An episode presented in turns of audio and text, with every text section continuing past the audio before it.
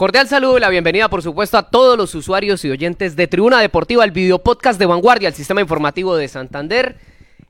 En esta edición del 18 de mayo, que por supuesto también podrán escuchar ustedes a través de las diferentes plataformas como Spotify, YouTube, Facebook y demás, tanto de Vanguardia como de Cubo, ¿no? También estamos a través de Cubo, Bucaramanga y como es costumbre, hoy tenemos que hablar de Alianza Petrolera, el único equipo de la región que se clasificó para los cuadrangulares semifinales y que por supuesto va a estar peleando esa posibilidad de estar en la gran final del fútbol profesional colombiano. Doña María Alejandra, don Néstor, bienvenidos, ¿cómo están? ¿Cómo me les va? Hola a todas las personas que se conectan, muy buenos días, muy buenas tardes, muy buenas noches, dependiendo de la hora que se conecten con nosotros. Eh, muy contenta de estar nuevamente acá, no solamente para hablar de la alianza, sino para hablar eh, en sí cómo se va a jugar esos cuadrangulares eh, de la Liga Betplay Di Mayor. Y por supuesto, también vamos a, a, ver qué pasa con el Atlético Bucaramanga, que no clasificó. Ayer ganó contra el América. Muy triste que hubo hechos de violencia en el estadio, a las afueras del estadio. Se, se esperan sanciones, ¿no? Así es, así que bueno, ya más adelante vamos a hablar de todo esto. Bueno, don Néstor, e, esa clasificación de alianza es mía, ¿no? Sí, sin es lugar mía. a dudas. Usted siempre ha estado ahí al frente sí, del señor. cañón sacando notas en Kibo en vanguardia del equipo petrolero. Oigan, Eso sí, no se lo, oigan, no se pero, lo quito. Pero no yo también quito. tengo que ver ahí. Pero poquito, pero poquito. Pero también tengo que ver ahí. A mí me Bueno, favor, cordial me, saludo para ustedes, para, para todos los conectados en estos momentos. Positivo el tema de Alianza Petrolera para el fútbol santandereano. En el tema negativo está el Atlético Bucaramanga. También estaremos eh, a lo largo del programa y se viene mucha tela de dónde cortar de lo que ha sido la campaña y lo que viene proyectando el equipo Atlético Bucaramanga de cara al próximo semestre para que empecemos a interactuar, queda ahí planteada la pregunta para que vayan opinando en las diferentes plataformas. ¿Es alianza favorito? ¿Tiene con qué llegar a la final? También quiénes son los favoritos en el cuadrangular A y en el cuadrangular B del fútbol profesional colombiano que ya inmediatamente este fin de semana estará empezando a rodar. Yo le respondo de una vez, yo creo que sí. Y se lo voy, le voy a dar un dato. ¿Qué alianza es favorito? Sí. Y le voy a dar un dato. Me sorprende no la verdad. Le ganó a los tres rivales eh, de su grupo. va a enfrentar. A los tres rivales de su grupo en el todos contra todos le ganó a los tres. Obviamente le ganó en el Daniel Villa Zapata a los tres. Pero empiece por ahí. Uno podría empezar a mirar por ahí. Uno dice, bueno, ¿quién quita que vuelva a repetir la hazaña de ganar en condición de local y que arañe algunos punticos por fuera? Se puede dar. Pero ¿sabe quién nos va a dar esa respuesta? Freddy Flores, a quien tenemos como invitado aquí en Tribuna Deportiva. Freddy Flores es volante de Alianza Petrolera, está conectado con nosotros desde la bella Barranca Bermeja, la hija del sol. Ahí nos escucha el buen volante que tiene Alianza Petrolera. Freddy, bienvenido a Tribuna Deportiva. Buenos días, ¿cómo está? Buenos días, saludos cordial. Gracias por, por, la invitación. Hace como ¿qué, un mes estamos sí. acá. Sí, sí, sí. Y contentos, ¿no? Por el paso que. Eh, bueno, yo creo que ustedes lo dicen, ¿no? Dicen, Estamos ahí teniendo un problema, un problema de sonido, no estamos escuchando bien se a Freddy. Se está escuchando un poco Sí, entrecortado. entrecortado. más bien dirían bastante entrecortado el, Sí, tema, el tema de ya, Freddy ya vamos Flores. a, a ver si- retomar ahí la comunicación con Freddy Flores.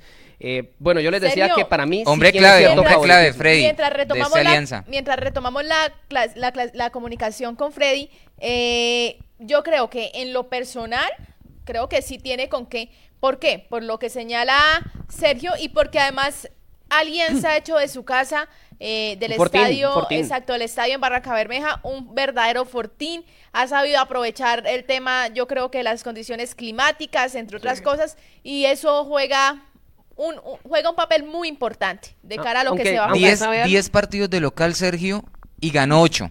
Ahí estuvo la clave de la clasificación, porque sí el déficit está por fuera de casa, pero por eso yo creo que para darlo favorito, me parece que, que le falta a la Alianza Petrolera, pero sí puede apoyarse en lo que ha venido haciendo en condición de local. Mire que yo, yo seguí sus pasos y me coloqué esta mañana a buscar muy juiciosa en Matix, el tema de las estadísticas y todo eso. Eh, ellos no dan como clasificado a la alianza. Dicen, primer lugar nacional eh, tiene el 39.1%, segundo lugar Las Águilas Doradas, posibilidades, según ellos, ¿no? 38.8%, tercer lugar Deportivo Pasto, 14.5% y en cuarto lugar Alianza con el 7.6%. Recordemos que Matix Analytics es una, eh, una empresa, bueno, tienen una página que se dedica al tema de estadísticas. No quiere decir que esto vaya a ocurrir de esta Sí, forma. no es palabra de Dios. Exacto, simplemente son las estadísticas que ellos eh, dan frente a este grupo A. Yo- Vamos yo a no ver lo, si- no, no lo doy como favorito. De hecho, me parece que no tiene por qué ser favorito Alianza Petrolera porque creo que en el tema de, de favoritismos también pesa mucho la historia. Ah, no, el sí, ahí tema está de, Nacional, de repetir constantemente clasificaciones entre los ocho mejores del fútbol colombiano. Alianza Petrolera quizás no tiene esa historia, pero pues también está el tema de, de las sorpresas. Sí. Y no nos vayamos muy lejos. La temporada inmediatamente anterior, Pereira. un Pereira sin ser favorito, sin tener tanta presión, porque eso, eso debe también aprovechar la Alianza Petrolera, que la presión no está sobre Alianza Petrolera. La gente no está diciendo, no, es que Alianza tiene, Tiene que ser campeón. sí o No, sí no, ser, no, ser campeón. No, entonces ese tipo de situaciones puede de pronto descomprimir un poco y generar que esta Alianza Petrolera busque por qué no dar la sorpresa, que sería muy positivo para el fútbol santanderiano. Vamos a ver si ya tenemos de nuevo ahí conexión con Freddy Flores, el volante de Alianza Petrolera. Freddy, ¿nos escucha bien? Estamos Yo lo ahí. escucho. Lo estamos escu- ¿Nos escucha ahí bien? Sí, sí, súper, los escucho. Listo. Bueno, Freddy, le preguntábamos y también, por supuesto, a la gente si usted cree que Alianza es favorito para ingresar, para estar en la gran final y ganar, por supuesto, ese cuadrangular. Bueno, yo creo que todos todos somos favoritos para el título. Eh, las cosas de la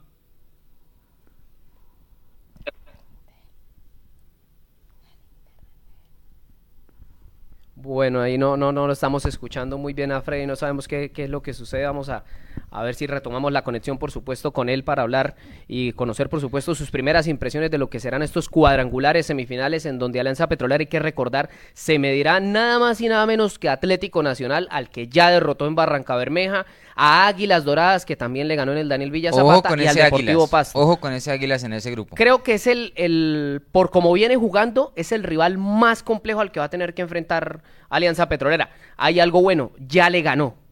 Ya le ganó. Y no es fácil ganarle a un equipo como Águilas Doradas. Además de que yo he notado que sobre todo en el último tiempo se ha venido igualando ya eh, ese tema de del nivel en, en el fútbol profesional colombiano. O sea, uno hace 20 años yo recuerdo que uno decía, no, que es que América va a jugar con Envigado. Y uno decía, no, América le mete 3 o 4 a Envigado porque tenía, diga usted, hace 15 años tenía Adrián Ramos, Alcuro Cortés, Wilmer Parra Cadera, tenía una nómina envidiable. Mientras que ahora usted mira las nóminas, usted las compara y la diferencia no es mucha, ¿yo? No es mucha entre equipos, claro, ellos tienen mucho más dinero para invertir, como el caso de Nacional o Junior, que a pesar de tener la contratación más eh, sonada en el último tiempo en Colombia, se quedó por fuera, ¿no? Yo veo ese cuadrangular el tema de Atlético Nacional, por supuesto, también viene en alza porque este no es el mismo Nacional de las primeras fechas que dejaba muchas dudas y Águilas Doradas que sí es algo que no es novedoso porque este Águilas desde el campeonato inmediatamente anterior viene dando muestras bastante destacadas. Y en el otro me parece que lo de Millonarios hay que ver si lo consolida porque Millonarios también hace ya varias temporadas viene cabalgando los torneos pero en los momentos decisivos se cae. Y América de Cali, este América es un equipo experimentado que parte de la solidez defensiva, así son los equipos de Guimaraes, y después en el frente de ataque también tiene alternativas que pueden dar de qué hablar. Bueno, me dice aquí nuestro productor, don Nelson Tarazona, a quien siempre eh, le agradecemos porque gracias a él, pues llegamos por supuesto a ustedes para que nos vean y nos escuchen en este video podcast de Tribuna Deportiva. Me dice que ya tenemos eh, de nuevo Bueno, ahí a- tercer a intento. Flores, Vamos tercer a ver, intento. vamos a ver, la Freddy. vencida, Y la, tercera, la vencida. Vamos a ver, a escuchar a don Freddy Flores, quien está. Oiga, Freddy, mucho calor, me imagino que debe estar una cosa bárbara. El diablo debe estar pidiendo agua ahorita en Barranca Bermeja, ¿no? Hoy sí, hoy sí está muy... Ayer es para mañana, pero ahora el bochorno. Sí, bueno, Freddy, le preguntábamos hace unos momenticos que si sienten que, que el favoritismo por ahí, eh, al no caer en ustedes, eh, por supuesto, porque ahí el de la obligación es Atlético Nacional, y en eso estamos todos de acuerdo, porque es el máximo campeón en la historia en Colombia, y por supuesto, por lo que representa tener dos Copas Libertadores ganadas. ¿Cree que ese favoritismo hacia el equipo antioqueño le quita cierta presión a Alianza? Porque lo decía aquí Uber Boder hace que unos cuatro meses, cuando lo entrevistamos, antes, antes de empezar la liga, él decía eh, nuestro trabajo es clasificar entre los ocho y alejarnos del descenso. Se acabó. De ahí para allá, todo es ganancia y vamos a ver qué sucede porque ahí es, ya se puede decir que es otro campeonato, otra competencia, eh, digamos que las condiciones cambian mucho. ¿Sienten ustedes que ese favoritismo sobre Nacional los beneficia a ustedes? Bueno, nosotros nunca nos dan por favorito, siempre nos ha tocado sufrir. Eh, yo siempre soy una persona y nunca casi nos nombran a nosotros. Eso el respeto, el juego se va ganando. Con nosotros no dan un peso de año que no que teníamos, pelado, que íbamos Pero el trabajo te va dando. El partido te y ahí está el proceso que los directivos están entonces yo creo que ahorita rivales fuertes pero en el fútbol no hay nada escrito. El Pereira eh, puede hacer que esté también. Y de local no hemos a los tres vamos, pero al final no se otro precio. Entonces, eh, vamos a hacernos fuertes de local y arañar un partidito por fuera. Dios quiera eh, anhelo de todo futbolista. Bueno, Freddy, eh, primero felicitarlos eh, a usted y a toda la plantilla por, por clasificar a, ese cuadrangular a ese cuadrangular semifinal de la Liga Betplay y por supuesto por todo el trabajo que están realizando. Eh, ¿Cuál cree que, es la diferencia o lo que a ustedes lo hace fuerte siendo locales? Bien está el tema del clima, pero ¿hay algo más de fondo o, o dónde cree que está la diferencia frente a los otros equipos? El clima de pronto poco, pero bueno, todos los equipos que, han venido acá no vienen a, han venido a proponer. Nosotros afortunadamente con un tema de juego que, nos ha ayudado a partidos que por, por ahí son también cerrados. Entonces, ese fue la clave. Creo que el funcionamiento, eh, el equipo que ya desde la fecha, porque duramos más o menos 17 partidos con una entonces, ya conocemos los de, de mi compañero con el que juego. Entonces son cosas que por ahí va a crecer. Yo le digo, Dios quiera que Bueno, Freddy, cordial saludo como siempre, el placer de tenerlo acá en Tribuna Deportiva. Yo quería preguntarle de cómo suplir esas debilidades, porque sabemos que en condición de locales esta alianza petrolera, de hecho allí fue donde basó la clasificación, pero el tema de visitantes, cómo, cómo mejorarlo. Y también eh, históricamente a esta alianza petrolera en las tres clasificaciones anteriores le costó mucho dar ese paso en cuadrangulares en su momento y cuando era también eh, el formato mediante cuartos de final. ¿Cómo dar ese paso eh, histórico contra equipos grandes también que tienen en el, en el grupo y también cómo suplir el tema de la condición de visitante, Freddy? Usted no me escucharon al eh, yo creo que en la final es el que menos errores el que pronto vaya es más favorable para sabemos que si hay error en cualquier momento acá en Barranca te eh, en cualquier nosotros hemos jugado uno perdimos unos bueno, ahí estábamos teniendo un problema ahí de, conexión ahí con, con, don Freddy Flores. No lo estábamos escuchando bien, pero fíjese usted que Freddy dice que, que pues mucha gente no los tiene a ellos como favoritos sobre el papel, pero ellos ahí van trabajando, van peleando y así lograron la clasificación. Y uno, uno se pone a mirar, recapitulando un poco, la gente Hubo muchas críticas hacia Carlos Orlando Ferreira, el máximo accionista del equipo y presidente. Eh, lo recuerdo sobre diciembre, enero. Mucha gente decía, no, pero es que esos jugadores que están llegando a Alianza, yo me recuerdo leer eh, los comentarios en las redes sociales de Alianza Petrolera y la gente criticaba mucho eh, la llegada de algunos jugadores. Pero fíjese usted, llegaron buenos jugadores, quizás no con una hoja de vida tan amplia como muchos quisieran, porque es que ese es el problema que ocurre sobre todo en el Bucaramanga, ¿no? También. Que mucha gente dice, no, eh, toca que traigan a Neymar, a Messi, a Cristiano Ronaldo y compañía. No, hay que tener los pies sobre la tierra y entender qué clase de equipo se puede tener, ¿no? Jugadores que estén en un buen momento Exacto. futbolístico, Incluso que eso, eso- en eso acertó Alianza Petrolera, acertó también en darle continuidad Total. aparte de la base y algo que a mí particularmente me ha sorprendido mucho es que a Uber Boder lo han mantenido, Sí. a pesar de que en su momento eh, Uber Boder no ha tenido los resultados que la gente en Barranca Bermeja espera y bueno, darse esa pela con el entrenador, apostarle a un proyecto, a un proceso, le está dando los resultados que ojalá se mantengan en el resto de temporada porque Alianza todavía sigue teniendo algunas dificultades en el promedio del descenso. Incluso a eso eh, se le une la opinión del máximo accionista, que estuvo acá también en Tribuna Sí. Deportiva. Para las personas que de pronto quieran escuchar esa entrevista, pueden buscarnos en Spotify, Tribuna Deportiva, y ahí encuentran el episodio relacionado. Pero él ahí mismo decía lo que, lo que, lo que dice Sergio en ese momento, y es que nosotros buscamos una nómina sabiendo lo que tenemos, porque tampoco pues se puede ir a botar una la casa por la ventana si el equipo realmente no, no tiene con qué responder. Pero aparte, eh, también señaló el tema del- de la confianza y del proceso, del proceso que tienen con, con el profe que les ha, les ha estado dando resultados en este campeonato, en este semestre, y yo creo que eso es bastante importante. Sí, bueno, Freddy, por supuesto, desde aquí, desde Tribuna Deportiva, estaremos haciéndole fuerza a Alianza para que le vaya muy bien. No le deseamos suerte, le deseamos muchos éxitos porque eso es lo que esperamos eh, de un equipo que representa a la región y que tiene a deportistas nacidos en este departamento. Caso contrario de lo que ocurre en cierto otro equipo que también viste de amarillo, pero que no respalda ni apoya a los jugadores nacidos en este departamento. Un abrazo, Freddy, siempre muy amable por atender a Tribuna Deportiva y esperamos que les vaya muy bien ante Pasto, Águilas Doradas y Atlético Nacional. Bueno, señor, muchas gracias. Dios quiera que este hexágono sea para nosotros, bien, si no, lo más probable para poder también. Muchas gracias. Digo que están y la vuelta acá con ustedes.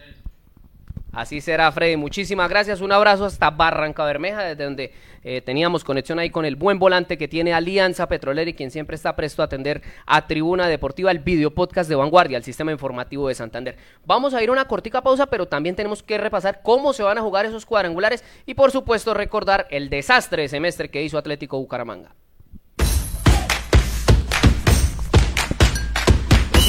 Repita, repita la cortina.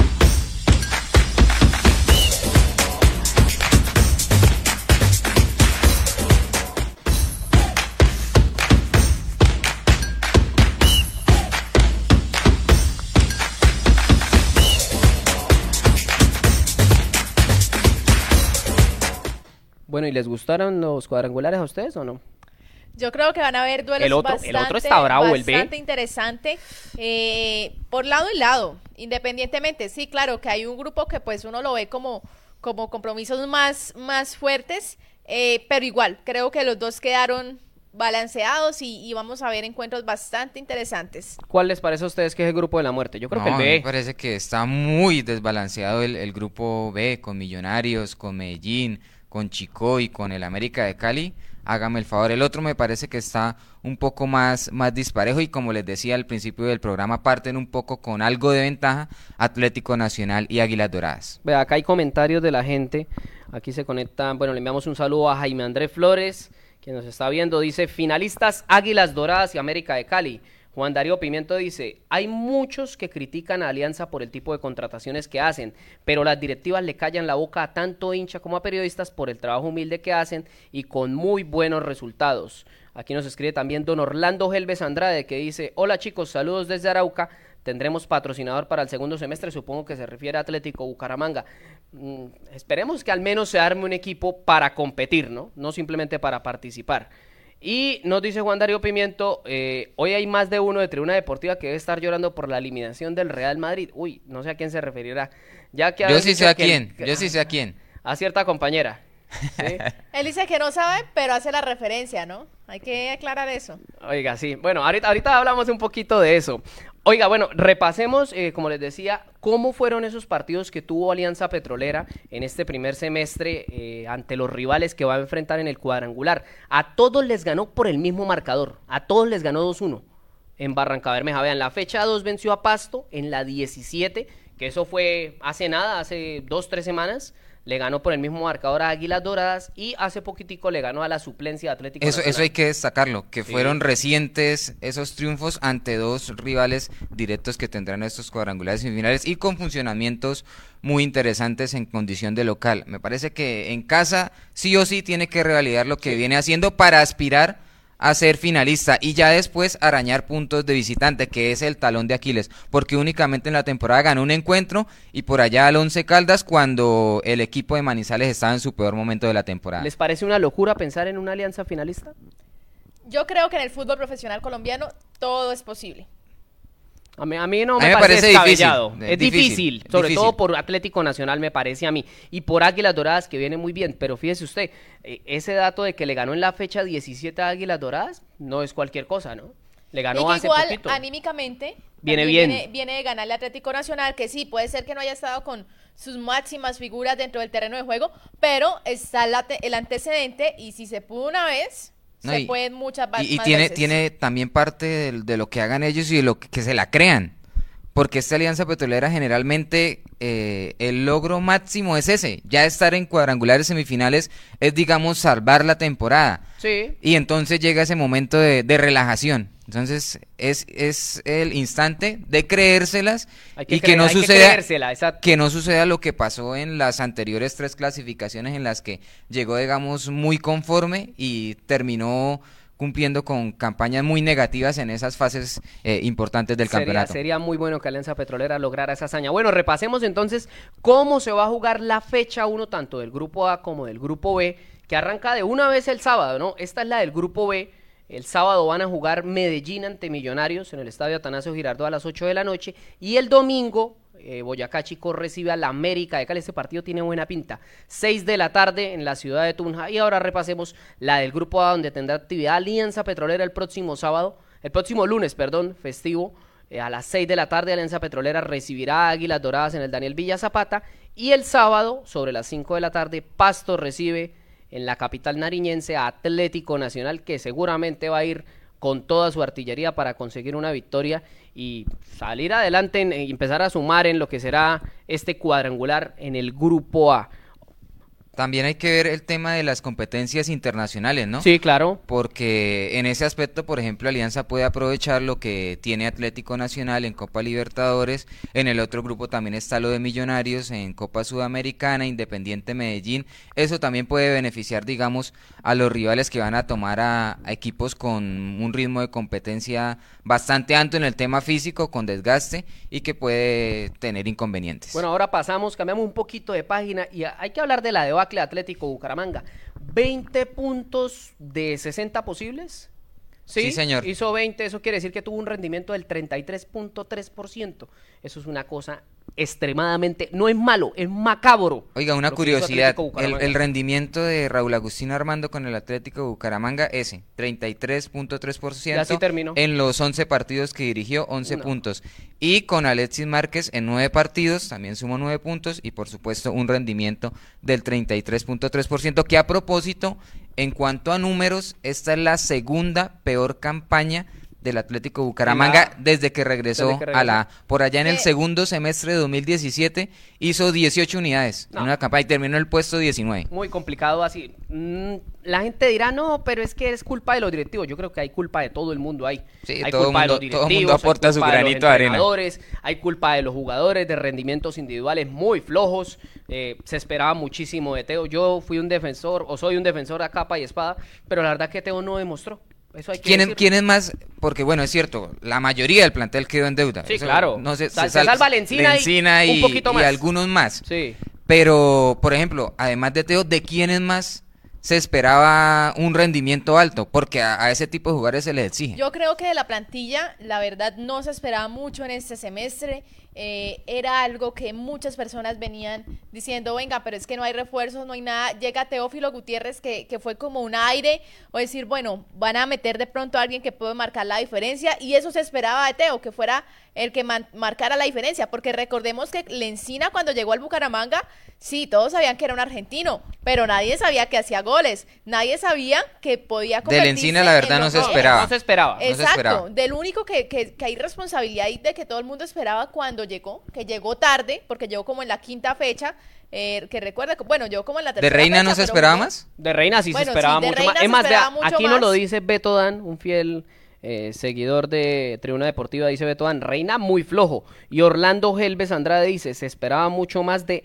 Vence Marcelín. Marcelín es otro que queda en deuda, pero terrible. Y si usted empieza a mirar, Todos. bueno, No digamos que, ninguno que se salve. el arquero, eh, Varela, digamos que no- Cumplidor, cumplidor, pero sí. tampoco digamos es que La uy, locura, no, no, la salvó locura. cualquier cantidad de partidos. Sí. No. Y usted empieza a mirar, por ejemplo, los laterales derechos, Subero. No, los laterales Gómez. eh, apague y vámonos. No, los, los titulares y los suplentes. y los los centrales Flores. también dejan muchas dudas. Por ejemplo, de Marota, por el hecho de ser extranjero, también se, se esperaba muchísimo más. Lo de Diego Chávez, el hecho de ser extranjero, aunque, más, aunque claro. por momentos eh, me parece que tiene como aportar mucho más, pero está en deuda también en la mitad de la cancha del equipo Atlético Bucaramanga. Mejía, también flojito. El caso de eh, Maza, flojito. Gustavo Torres, que fue reconocido acá más por cambiarse el color del cabello que por jugar fútbol. La verdad, yo le vi como unos 5 o 6 estilos diferentes. Hizo, se cambió más el color del cabello que goles y Que los goles, asistencias. sí, señor. Es una vergüenza lo que pasa con Atlético Bucaramanga. Pero y se va al equipo así como No. sin nada, sin ni siquiera haber terminado Vea, la Jason temporada. Moreno.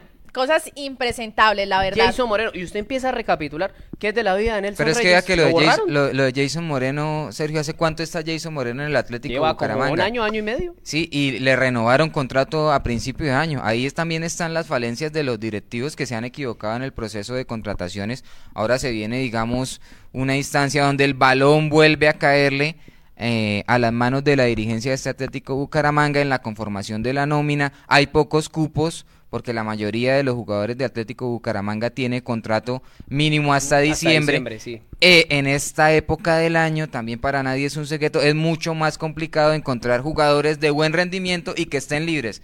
Entonces no va a ser una tarea fácil y también para el entrenador, con las armas que tenga, eh, no puede salir tampoco con las excusas. Es que yo no armé este equipo porque siempre los entrenadores llegan y dicen, no, es que sí, es que como no armó el equipo, entonces pues démosle, eh, digamos, muchas más garantías y la exigencia pero va a ser sí- mínima. sí se esperaba No, más de Márquez. Por eso, claro, Sí es que independientemente Bueno, de que y- armen o no, entonces, ¿por qué asumen la dirigencia técnica? Sí, es verdad. Si al principio llegan, entonces digan, no, yo no llego, porque yo no, yo quiero llegar es cuando tenga la posibilidad de De asumir, de asumir el- la conformación un de punto la nómina. negativo eh, para los actos de violencia que se presentaron ayer a las afueras del estadio Alfonso López. Sí, total. Es algo que se sigue presentando, que no es nuevo, que no es de extrañarse, pero ya es es, muy ya es cada triste. ocho días Es en todo el fútbol colombiano, ¿no? Es muy triste que esto ocurra y es lo que hace unos programas, ah, cuando hablamos del baloncesto, yo le decía a mis compañeros eh, fuera del aire y creo que también lo dije acá en Tribuna Deportiva, que qué diferencia ir, por ejemplo, a un partido de baloncesto con un equipo eh, que gana, pero más que ganar es el ambiente de poder ir con los niños, de que los niños disfruten, de que se acerquen un poco más al tema deportivo, de un tema más familiar, a ir a un estadio de fútbol donde uno sabe prácticamente que hasta uno mismo está colocando la vida en riesgo por, por aparecerse allá en el estadio. Aquí nos saluda Fabián Hernández Romero, nuestro colega y excompañero aquí de Vanguardia, quien está ahí conectado viendo. Nos le envía un saludo a usted, don Néstor. Eh, nos dice Beto Dan, la realidad es que gracias al, Enti- al Encina la campaña del Bucaramanga no fue peor. Yo estoy totalmente de acuerdo. Creo que esos nueve goles marcó el Encina. Nueve goles. eh, evitaron que la debacle fuera mucho Nueve goles peor. de 15 que marcó el Atlético Bucaramanga una en la temporada, que ese es otro punto, porque sí, le, Analizar. le encina goleador y todo, pero la producción ofensiva de este Atlético Bucaramanga es desastrosa, es Sí. nefasta, de hecho es la, la segunda peor delantera del campeonato, únicamente hizo un gol más que Envigado, que suma No, 14 una anotaciones en esta temporada. Es una vergüenza. Eso demuestra que tanto en la generación de fútbol como yo creía que la definición no tanto, porque se tenía una lencina dependencia. Eso es claro, porque si hizo 9 de 15, se tenía una lencina dependencia, pero la generación de fútbol fue muy poquita en Atlético Bucaramanga en este semestre. Y el tema, Sergio, de la, de la defensa, yo he venido repasando las estadísticas en los últimos programas. El Atlético Bucaramanga, independientemente de, de los errores por los laterales, de los penaltis de mesa, de que les filtran balones constantemente por los costados y siempre generalmente terminan en opciones de gol para los equipos rivales, en el tema numérico, este Atlético Bucaramanga, solo seis equipos recibieron menos goles que este No, Atlético Bucaramanga. una vergüenza definitivamente. Pero Sergio, o sea, no es tan malo. No es el te- tema numérico de Atlético Bucaramanga. Usted repase los primeros lugares de la tabla de posiciones y tienen más goles encajados que este Atlético Bucaramanga, que Pero es uno de los coleros. goles. Pero Hacían hacían más goles. más Por goles. eso le digo, por eso le digo, ofensiva. por eso le digo que está- me parece que este equipo, en cuanto a lo numérico, está más en deuda en producción ofensiva, Sí, claro. Sí, sí, sí. en hacer Total. Que, que en cuanto al tema de, de recibirlos, porque tampoco es que haya recibido demasiados en comparación con el resto de equipos de la, pero si, de pero la si Liga usted lo Colombiana. compara con los que hizo, sí es queda muchísimo en deuda. O sea, quedó con El una diferencia, diferencia de gol de cuánto quedó. Tiene, por acá le doy el dato, Es Atlético negativa. Bucaramanga tiene 21 goles en contra, menos 6. Menos 15 seis, a favor no. y 21 Un en contra. equipo, un equipo que aspira a clasificar entre los ocho no puede tener esas cifras en tema de goles recibidos. Es de verdad. Y goles marcados. O sea, Vea, por ejemplo. América de Cali, que es una de las delanteras eh, más productivas del campeonato. Tiene 20 32 anotaciones marcadas y 23 goles recibidos. Bueno, pues a propósito del tema del balance de Atlético Bucaramanga, ayer, o bueno, eh, la noche inmediatamente anterior, Alexis Márquez habló y fíjese que no está cómodo, denunció que un grupo de aficionados ingresó a donde estaban concentrados. Vamos a escuchar al entrenador de Atlético Bucaramanga. Creo que el semestre no fue bueno. El tema de la puntuación, el equipo quedó muy colgado. Bucaramanga siempre se ha caracterizado por estar más arriba en la tabla. Afortunadamente con este resultado subimos algunas posiciones y no quedamos en ese fondo de la tabla. Pero creo que estamos en deuda. eh, en deuda inicialmente cada uno con, consigo mismo, porque creo que eh, desde el primer partido el equipo mostraba cosas interesantes y con el pasar de, de cada uno de ellos el equipo aflojó. Se hizo mucho más complicado la sumatoria de los tres puntos, pero bueno, eh, a veces el fútbol es así. Eh, nos tocaba también, como tú lo dices, con el tema de la afición, que en este momento sé que están afuera eh, en cierta forma dándose con la policía y ese es muy complicado. O sea, nosotros esta mañana alrededor de 20 muchachos llegaron a la sede, se nos metieron allá, a los muchachos les tocó hablar con ellos. Es una presión que la verdad no ayuda. La gente tiene que entender que no es la mejor manera, que no es eh, la forma.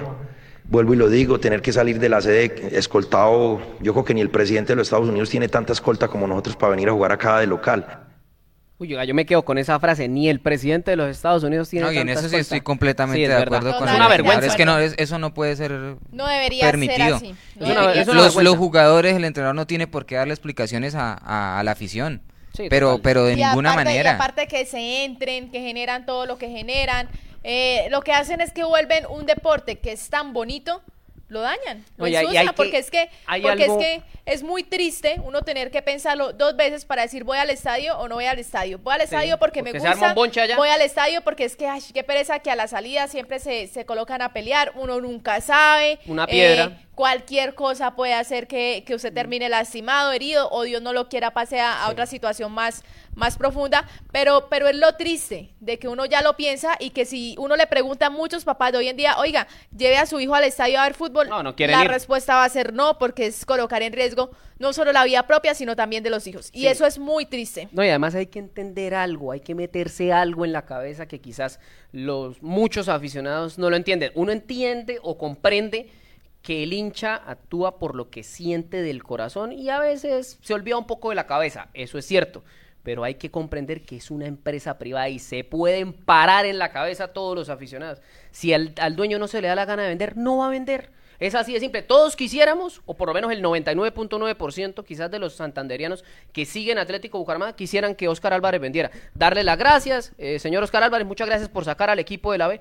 Pero si no se le da la gana, es como si yo le digo a usted, Néstor, véndame ese celular. Y usted me dice, eh, quiero 50 millones por el celular. Yo le digo, uy, pero ese celular vale un millón de pesos. ¿Cómo va a pedir eso? No, pero es que su celular, usted lo vende en lo que Claro. se le dé la gana. Es así de simple. Es así de simple. Así funciona y lamentablemente así se paren en la cabeza, así tienen 500 millones de piedras. Difícilmente el máximo accionista venda al equipo. Pero bueno, seguiremos teniendo tela para cortar porque próximamente se irán conociendo muchos nombres que seguramente saldrán de la institución. Veremos, ¿no? Que llegarán. Porque- y algunos que llegarán también depende del tema de los contratos, ¿no? Hasta sí, cuando... Yo creo que se van a ir poquitos y lógicamente van a llegar, van a llegar poquitos. Sí, es verdad. Nos vamos, María Alejandra Néstor, gracias por acompañarnos. Bueno, a todas las personas que se conectaron, muchísimas gracias. No olviden seguirnos en Spotify, Tribuna Deportiva, allí pueden encontrar nuestros episodios, nos reproducen, nos califican con cinco estrellas y antes, antes, antes, antes de terminarme acá de despedir, a las personas que hablan acerca del Real Madrid, eh, les digo, no se preocupen, ya más adelante vamos a hablar con, con calma de tema Champions, eh, analizar un poco lo que será la final entre el City y el Inter. Y bueno, si quieren también se les tiene respuestas acerca del Real Madrid. Así que no hay ningún problema con eso. Chao, Néstor. Chao Sergio María Alejandro y también a todos los conectados, mil gracias por la sintonía. Este viernes nos escuchamos y nos vemos una vez más. Sí, porque el baile fue bravo el que le metieron al Madrid. Yo hace muchísimo que no veía un baile así al Madrid. Pero bueno, esa es otra tela también por cortar. Un abrazo para todos los que nos escucharon y los que nos van a escuchar más tarde a través de Spotify y las demás plataformas. Chao, chao.